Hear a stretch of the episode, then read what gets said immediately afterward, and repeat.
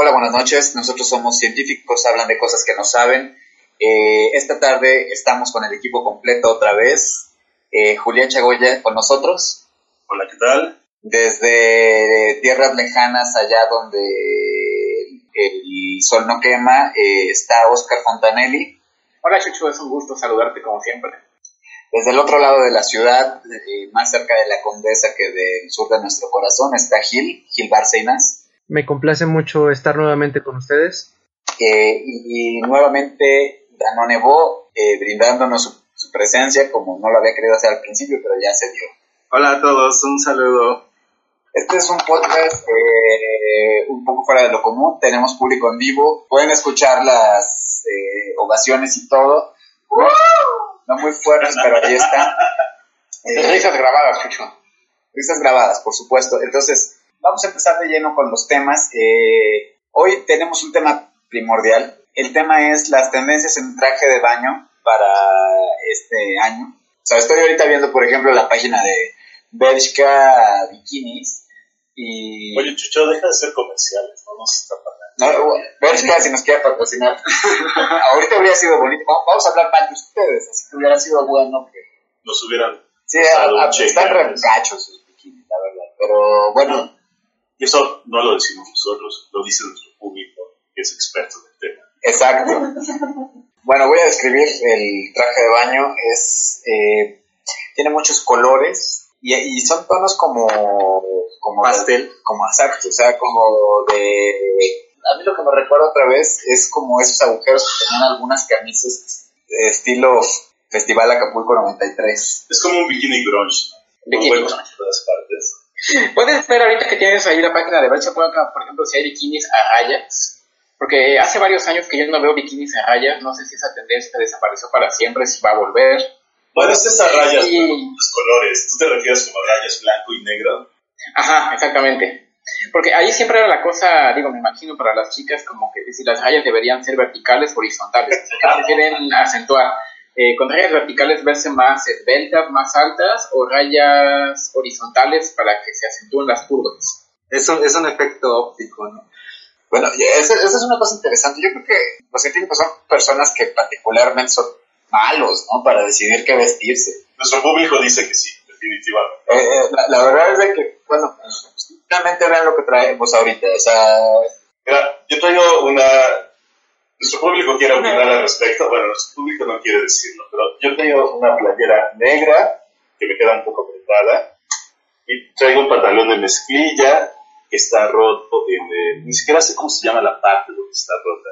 Eh, eh, bastilla, sí. ¿Cuáles son las partes de un pantalón?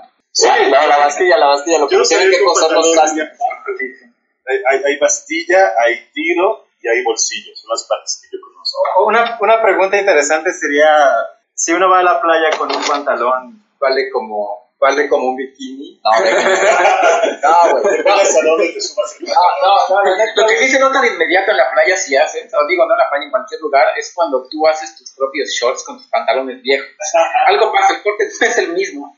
Oigan, podríamos, podríamos preguntarnos la, la, función real del bikini, ¿no? Es que el punto es, eh, por ejemplo, si quieres nadar, eh, o al menos es lo que me ha comentado mi novia, es de que es mucho más cómodo usar un traje de baño. O sea, para nadar. Sí, por eso no ves eh, en las Olimpiadas nadadoras en bikini. Exactamente, y que de hecho, o sea, voy a cambiar las palabras. El bikini es para lucir, vaya. Pero se olvida. Eh, yo creo que hay dos, dos este, interpretaciones: el bikini para lucir y el bikini por pudor, ¿no? A ver, a ver, a ver, extiéndete. Porque ya existiendo bloqueadores solares, uno bien podría andar desnudo en la playa. No, porque es ilegal en casi todos lados. Y hablando de cosas ilegales y de pudor, quiero introducir un subtema del tema que estamos hablando, el burkini. Exactamente, eso quería ir yo. Adelante, Gira. Ah, estábamos, estábamos olvidando el burkini, que el burkini está hecho para, eh, justamente está hecho para tapar todo y nadar también al mismo tiempo. O sea, es como un traje de buzo, más o menos. Pues sí. Exactamente. Como que está pegado al cuerpo, se ve que sí proporciona movimiento en el agua, pero tapa completamente.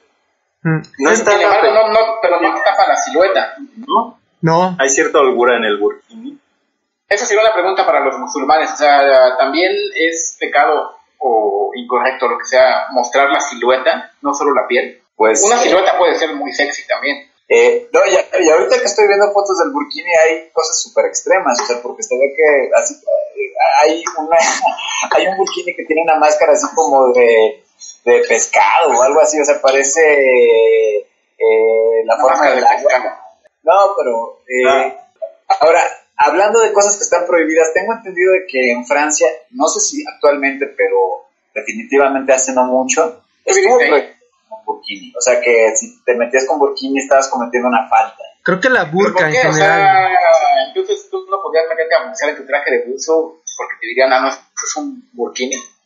Es que no traes el tanque de oxígeno, entonces es- si no lo traes ya se vuelve burkini. Es una chica en la playa que trae burkini se pone un tanque de oxígeno ya. ya Sí, pasa la sí, yo creo, yo creo que sí. Y Ya unas, sabe, a ver, unas porque aletas. A, a nuestro público en Francia, que nos responda. Y también hay variedad, o sea, de burkinis a rayas, a lunares y todo eso. Mm, Parece que no, Oscar. Creo que eso también es pecado. A- Hay un burkini que tiene lunares rojos, no lunares amarillos diminutos. Y no es diminuto el burkini, definitivamente. De hecho, es una mujer eh, de talla grande. Eh, se ve hermosa como todos los cuerpos. Me recuerda al santo con blusa. Exacto. el santo ¿Qué, qué después es el santo con blusa? El ¿Qué es san- el santo con blusa, perdón? Santo, el amigo de Blue Demon, ¿Puedes repetir? que sí, El santo con blusa, ¿qué es eso? No, es que es como el. No, no, no. De hecho, no es neces- necesariamente como el santo, es más bien como Michelin. O sea, el mono de Michelin. Son las mismas marcas que venden bikinis. Sea, esto hablabas de Bershka. Bershka vende burkini. Vamos a ver en Amazon, a ver cuánto cuesta un burkini. Pero esa foto de la que estás hablando, Bata, la podemos subir a Instagram, ¿no? Dejemos en Instagram. Ah, por cierto, nuestras redes sociales ya están disponibles, señores y señores. Twitter, científicos no. Bata, dijiste señores y señores. Señores y señores y señoras. señores y Pero, señores, señoras y eh, señoras. También eh, tenemos ya abierta nuestra página de Facebook, Científicos Hablan de Cosas que no saben. La pueden encontrar como arroba científicos no saben. Oye, por cierto, Chucho, nuestro, nuestro podcast es para todo público o tiene este. No, todos pueden oírlo, ¿sí? No, sí. los niños no pueden. Los niños no, los niños no. Mientras buscas esa información, eh, ¿ustedes qué tipo de traje de baño usan en la playa? Ya que dijeron que los científicos no sabemos vestirnos para que el público sepa qué es lo que no deben usar. Yo no voy a la playa. ¿Quién sigue? Julián no va a la playa. Este, tronco desnudo y un short. Tronco desnudo. Llevas un tronco desnudo. ¿Un short de qué tipo? ¿De liso? ¿De palmeritas? De... Platícanos sobre tu short. ¿no? Este, azul, totalmente azul. Parece hecho para correr. ¿Tú, Chucho? Bueno, mire, yo antes usaba un short todo gacho que tenía una leyenda que decía manzanillo, que era de esas cosas que te compras porque no llevabas eh, Ah, traje sí, sí, sí. a la playa. Eh, pero ya ahora que eh, vivo con mi novia ya me hizo tirarlo y me hizo comprar uno más decente, pero me prohibió específicamente lo- esos pegaditos chiquitos que son como de Greg Luganis, me dijo, esos no, te- no quiero que te los compres. Ya, ¿Y te no, dio algún motivo? me, me- que se veían horribles. A mí me parecían bien, me parecían, me parecían adecuados para nadar, pero pues bueno. Justo esa era la duda que Ya, tenía, ya. Chucho. ¿Cómo es Justo, tu traje de baño? mi traje de baño, pues es un short. Eh, pues no, no sé, no sabría describirlo. No me acuerdo cómo es. Eh, Sí, un maestro de las palabras. Un traje de baño. Un traje de baño se caracteriza porque lleva una malla por dentro. Ah, pues sí, tiene, tiene como una especie de calzón integrado que es en realidad malla, que permite así como que no se te transparente todo cuando está mojado, pero que deja pasar toda la arena que se pueda acumular en el fondo de, de esa malla y una tela que trata de no absorber mucha agua para que no pese mucho y se seque rápido. Ninguno de ustedes usa ya trajes de baño de truza, de eso ya quedó fuera, Sí, ya. ya no va a volver. Pues meterte en, cal- en calzones a, a la playa. A, parece- yo sí lo hacía antes, pero ya, ya eso. La ¿Por qué motivo? O sea, porque la gente lo dejó de usar, te diste cuenta que, que no era tan cómodo como parecía. Los, creo que la bronca era de que, como que en las albercas. bueno, es que llega un punto en el que eres niño, no hay pedo, pero ya que creces, ya la gente se pone súper intensa. Pero Sí, bueno, Necesita, Oigan, necesita cierta holgura. Hay algo que se llama Penekini. y Yo quiero que nuestro público diga un- una ovación si le gusta o un plus si no le gusta. Podemos No, no, la verdad es que Bueno, definitivamente las tendencias hoy en día son, son un poco extrañas. Bueno, Pero busquen Penekini en sus casas. Tenekini tal cual es, es realmente lo opuesto del burkini. Pero bueno, ya, va- ya basta, ya basta. Vamos a pasar. Pero si te vas a poner eso mejor, ya anda de nuevo, te vas a ver mucho Eh, menos eh, es más, yo creo que es más. Eh, No no menos, o sea, te vas a ver normal. También pueden buscar. Demasiado. Ahora, eh, nuestro tema, nuestro segundo tema del día es eh, qué es lo que nosotros proyectamos para este mundo en 2100. Por ejemplo, eh, Oscar, ¿qué, ¿cuál crees que pueda ser el cambio más importante de aquí a 82 años? Yo creo que de aquí a 82 años el cambio más importante va a ser que se van a acabar los combustibles fósiles y ya no vamos a poder producir electricidad como la producimos ahorita. Eso significa que ya no vamos a tener computadoras como las tenemos, ni internet, ya no va a haber vuelos, no te vas a poder un avión para ir a cualquier lugar si tienes dinero para hacerlo, y entonces va a cambiar todo el comercio, no vas a poder comprar comprabas en el súper porque ya no llega el avión, ese tipo de cosas, yo me imagino. Yo creo que la tecnología híbrida nos va a permitir eso, ¿no? ¿Qué, qué es la tecnología híbrida? a Este, medias. ajá, lo que es ele- entre eléctrico y de consumo de gasolina. ¿no? De Como lo que viene siendo a medios chiles. A medios chiles, sí. Yo, yo, yo personalmente creo que el Penekini ya no va a existir. ¿Por qué no se han dado las del Penekini? Seguimos viendo las Bueno, bueno, pero eh, yo también considero que uno de los cambios más, más importantes es que ahorita nos sorprende el Internet y ha revolucionado nuestras vidas, pero seguramente esto va a ser como es ahora la televisión, ¿no? O sea, de que, ah, o sea, la gente se acuerda del Internet, pero lo que esté vigente en este momento, pues definitivamente ya nadie se imagina lo que es vivir sin ello. ¿Tú crees que el acceso a Internet va a ser un día así tan cotidiano como para no darte cuenta de que estás dentro de Internet? Lo que estamos viendo hoy en la tarde es que vamos a estar inmersos. Básicamente todos estamos viendo un mundo donde tenemos cámaras por todas partes.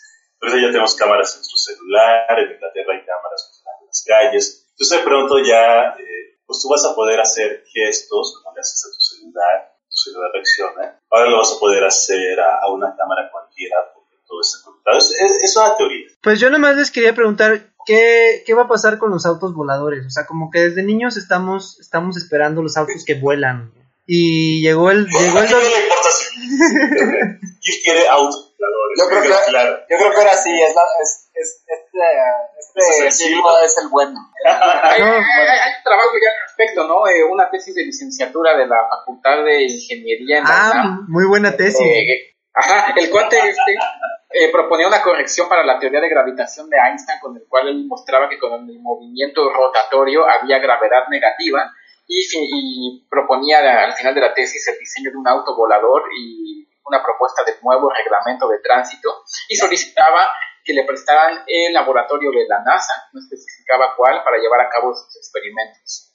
La tesis ya había sido aprobada, bueno, bajo un escándalo que seguramente ustedes pueden platicar mejor que yo.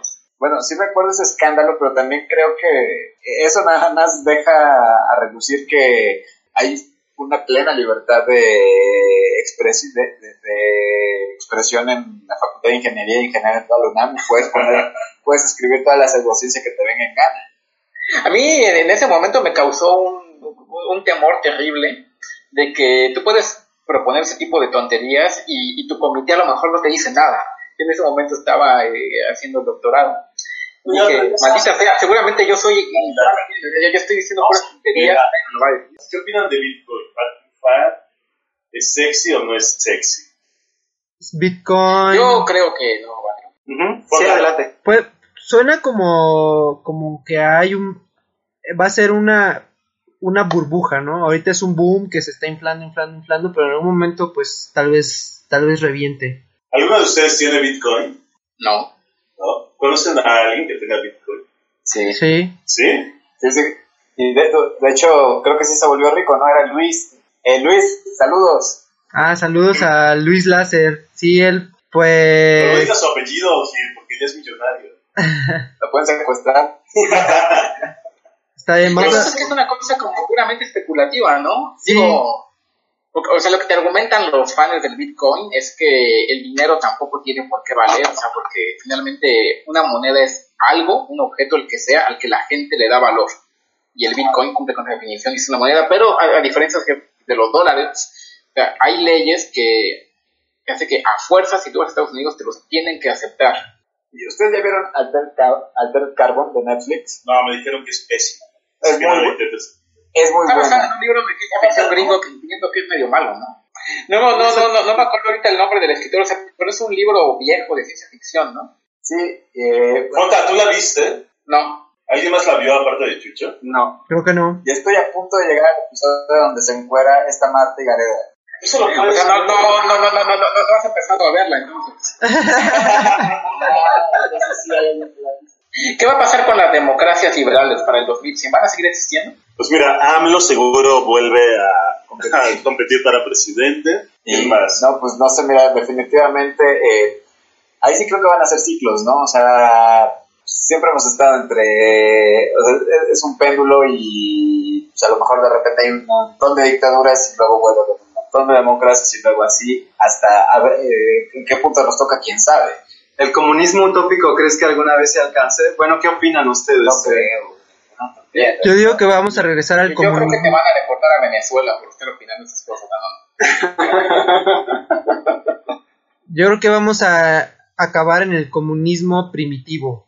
Ah, ok, sí. Me, me gusta. Eso me gusta. Pero no dentro de 80 años. Falta un poco más, ¿no? Más de 80 años. ¿Cómo saberlo? ¿Cómo saberlo, Danone? O, o podría haber un tipo de comunismo primitivo este, basado en comunidades de intercambio, ¿no? A través de Internet. Puede ser. Bueno, pues digo, finalmente estas son eh, un montón de hipótesis que no lo sabremos hasta que lo sepamos, pero lo que sí sabemos es que, eh, que este programa se ha terminado.